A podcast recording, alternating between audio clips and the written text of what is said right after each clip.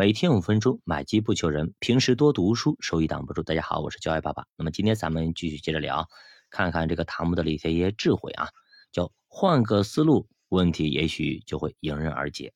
一边工作一边学习是最好的。无论你有多少学问，如果没有实际工作能力的话，一切努力都会白费。所以说，你一直在学校里学习学习学习，你只要不出社会，你就很难去适应这个社会。在很多情况下。当我们为某一个问题困扰的时候，你不妨换一下思路，从相反的角度去着手，问题可能就迎刃而解了。那么，大部分的成就都受限于形形色色的人，那么这些人的决定直接影响着你的成功。那么，这些人就是你成功路上的门卫，他们在放你通过前。那么他们必须对你的计划、产品、思想、求职的要求，乃至你的长相、性格等等，就要认可。他认可你了，才让你通过；不认可你，你过不去。其实逆向思维首先要确定啊，或者假设一个可以达到的一个长期目标，然后从目标倒过来去想，哎，我该怎么去达到它，直到你现在所到的位置。什么就倒推法嘛？就是以前我们不有一个解题思路嘛，你可以正推，可以倒推，弄清楚一路上。要过的一些关卡、一些障碍，到底是谁在把守那些关口？要把这一切全部记下来，详细写出计划，是整个过程中的重要环节。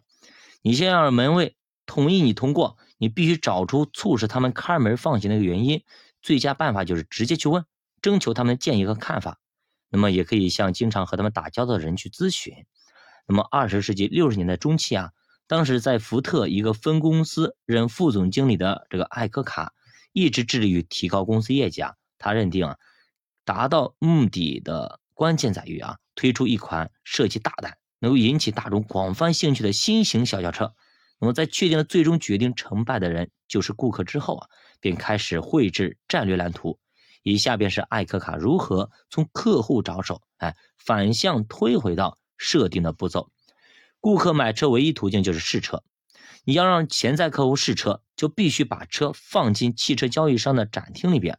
那你要想放进展厅，对吧？那么你吸引这些交易商的办法就是进行宣传，大力的去宣传，那么使交易商对新车的车型高度认可。那么说的实际一点，必须在营销活动开始前做好轿车送进交易展厅的展厅里边。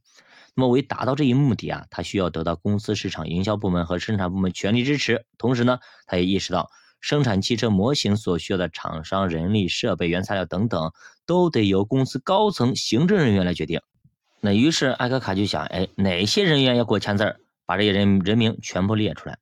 然后呢，列出来之后呢，将整个过程也倒推过来，从后向前开始推进。几个月以后呢，艾克卡的新型车型野马轿车下线了，并在二十世纪六十年代风行一时啊。野马的成功也使艾科卡在福特公司。一跃成为整个轿车和卡车集团的副总裁。逆向思维的一个基本要素就是分出阶段重点，这样必须那么将长期目标和近期目标清晰的给划分开来，然后再将逆向思维分别应用到每一个目标中去。举个例子来说啊，如果你想在四十岁之前成为首席行政总监，这是不够的，这个目标太过于遥远，逆向思维不能够得以有效发挥。你必须瞄准所要取得的具体业绩成绩，这些成绩才是助你步入高层的高明战术。目标越集中，逆向思维越奏效。那么你为了达到目标，你所需要征得同意的人就会越少，中间环节越少，整个花费的过程就会越短，你实现的可能性就会越大。